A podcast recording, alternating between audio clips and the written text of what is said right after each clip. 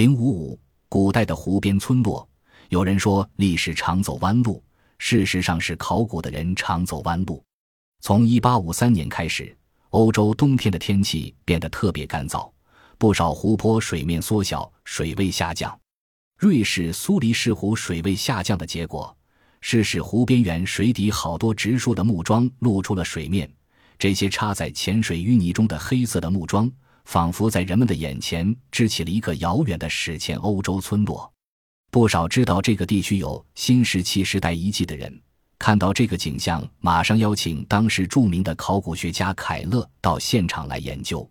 凯勒到来之后，仔仔细细地考察了湖畔长长短短的木桩后，宣称这是约四千年前古代居民在湖面上建筑房舍用的平台支柱。凯勒之所以由此推想。是因为他见过一些绘画，表现了太平洋某些岛屿不懂文字的现代土人在水浒插支柱搭茅屋，所以他在观察完现场之后，便假设苏黎世湖及阿尔卑斯山区从前也曾建造过类似的茅屋，这是很自然的事。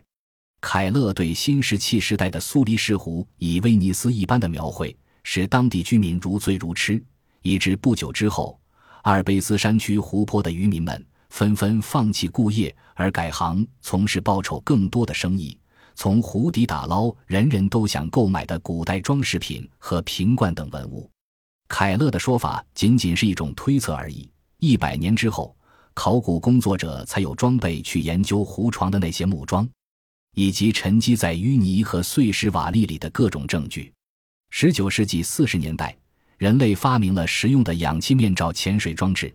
五十年代又有了精密复杂的水底作业设备，所以对古代阿尔卑斯山湖畔居民到底是怎样生活，考古学家们已基本弄清楚。湖底厚厚的淤泥中，深深地埋藏了许多木器、纺织品、工具、植物和兽类残骸。这些东西如果不是深埋在水下，只怕早似腐烂干净了。积极有效的考古工作开始之后。考古学家们就发现，新石器时代的水乡景物与凯勒想象的完全不同。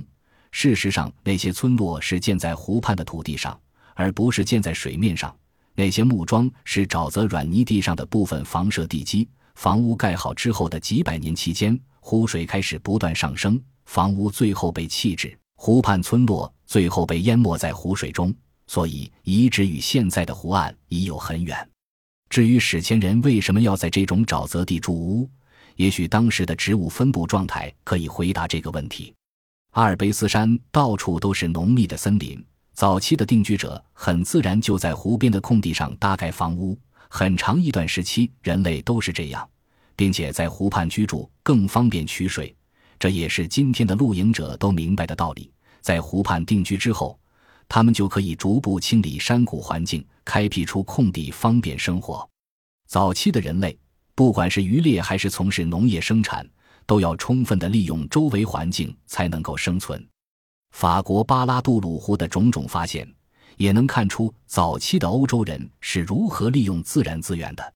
七十年代，考古工作者开始打捞巴拉杜鲁湖的水底文物，发现早在五千年前。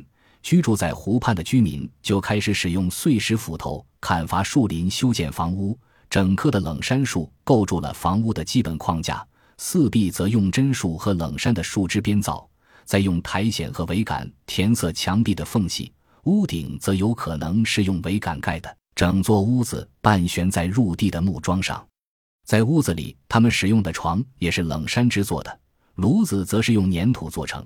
晚上，一家人可以围着火炉取暖。他们具有很强的开拓精神，每到一处都要拓荒伐树，逐步推进居民点。刻苦耐劳、自给自足是这些先驱者们的特点。经过仔细的考察，在这里发现了一些纺织品残片、木质的织布梭子和纺锤等，说明住在这里的居民自己织布，并以陶罐和编织的篮子贮存粮食。即使以现代标准衡量，巴拉杜鲁湖畔居民的食物也是营养丰富、花样繁多的。